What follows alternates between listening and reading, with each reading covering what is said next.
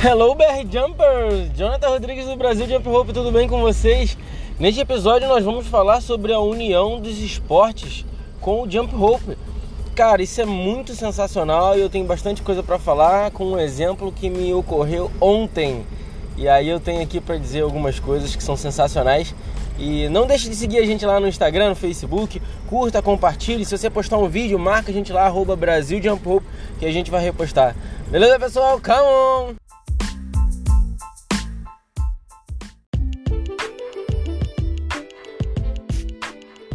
O jump rope, pessoal, é um esporte, apesar de ainda não ser considerado no Brasil, utilizado muito como complemento de algum esporte ou como recreação, até menos hoje em dia, já foi utilizado mais, mas a gente vai voltar com isso para que ele se torne, ele seja considerado, seja visto como um esporte. Ah, eu pratico jump rope, eu pratico pular corda, eu pratico um esporte.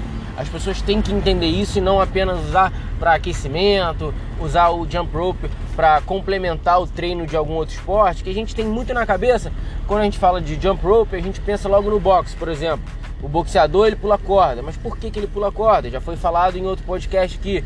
Então assim, a gente tem, tem como fazer com que o nosso esporte, jump rope, seja visto como um esporte e aí tenha dado, as pessoas deem a atenção necessária para o esporte jump rope. O que, pela sua praticidade, pela sua facilidade, você consegue unir os esportes.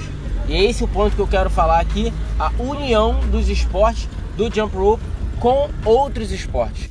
E aí eu vou citar um exemplo pessoal de ontem, o que aconteceu comigo. Ontem eu fui escalar já com essa intenção, obviamente, para deixar bem claro, eu vim conversando com um amigo meu e a gente escala aqui no Rio de Janeiro.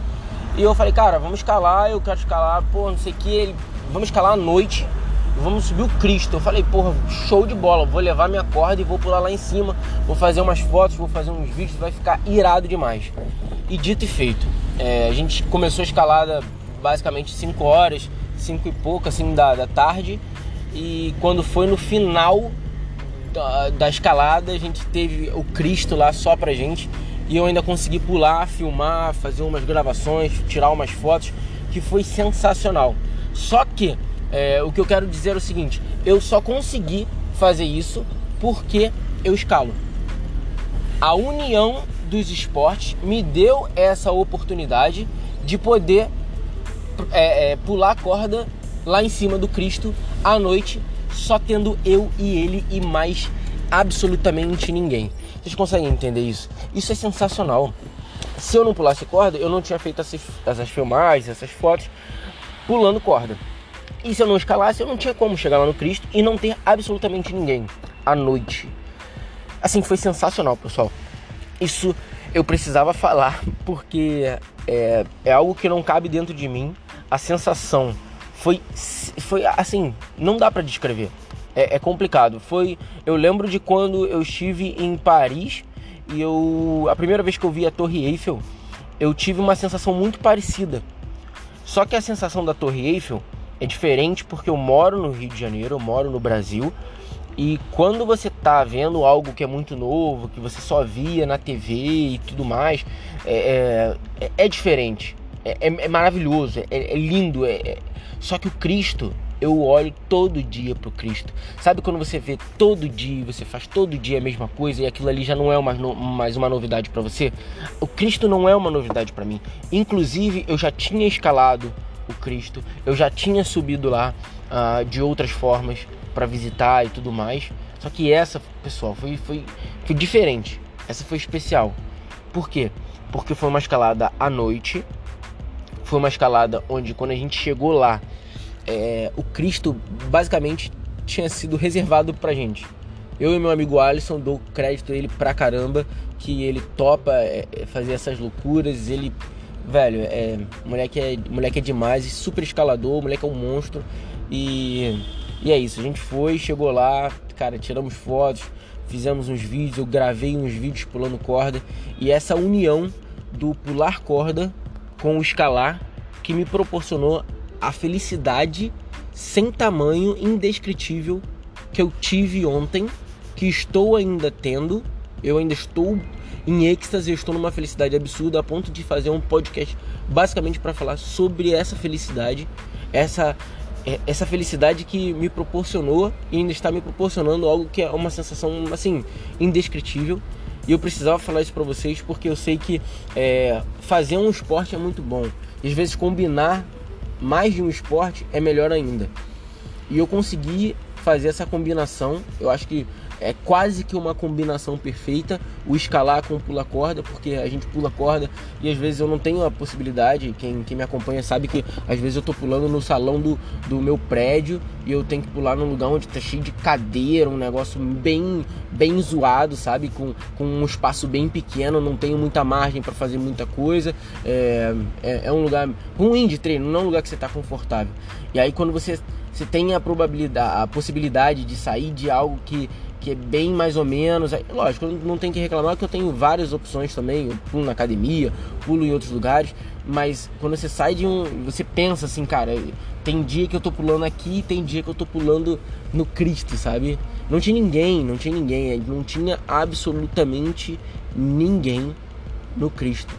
Só tinha eu e o Alisson. E ele me ajudou fazendo umas fotos, fazendo uns vídeos. Ficou sensacional ficou sensacional. Eu. é, é, cara, é difícil de descrever. Se você me pedisse, ah, descreve qual foi a sensação que você teve lá. Cara, eu, fiquei igual criança, sabe? Igual pinto no lixo. E eu ficava rindo e eu ficava pulando, porque eu tava, eu tava muito eufórico. Eu tava muito eufórico. E depois de uma escalada, vamos combinar, depois de você escalar, é, quem escala sabe, quem não escala imagina. Que não é algo tão confortável, que você tá. É cansativo, sabe? Você tem um, um, esforço não só físico como mental, porque principalmente à noite a iluminação, ah, sabe, que ajuda bastante. Aí a lanterna é, não ilumina tudo como se fosse uma luz do dia, então a gente tem que pensar mais, tem que tomar mais cuidado, tem que analisar direitinho onde está pisando, o que, que vai fazer.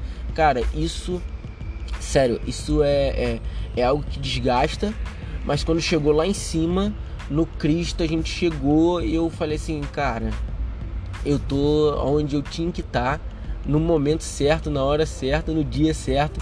E foi tudo perfeito, aconteceu tudo de uma maneira absurda. Quem quiser depois, eu vou postar. Uh, provavelmente quando você estiver ouvindo esse podcast já vai, já vai ter sido postado uh, as fotos e vídeos. Mas entra lá no bra, arroba Brasil Jump Rope, vocês vão ver. Cara, é sensacional. Vendo as fotos, não é modéstia à parte, as fotos foram minhas tiradas, ou enfim, é porque a ocasião inteira proporcionou isso e, e assim, eu sou muito grato, sou muito feliz por cada por cada momentozinho que eu tive lá e ainda tô de, de relembrar aquele aquela aquela euforia, aquela felicidade que me proporcionou a união de dois esportes, que foi a escalada com o jump rope, tá pessoal?